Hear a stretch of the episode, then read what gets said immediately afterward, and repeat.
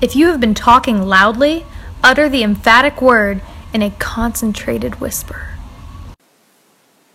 在今天的句子中，需要注意的第一个单词，utter，说讲；第二个词，concentrated，集中的、浓缩的、全神贯注的；第三个单词，whisper，私语、低声说。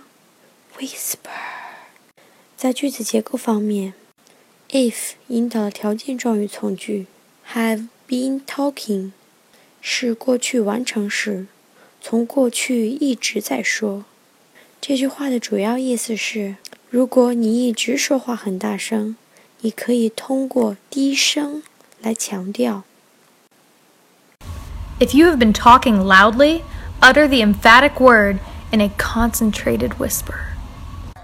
谢谢大家的收听，大家可以添加我们的微信公众号“智野英语”。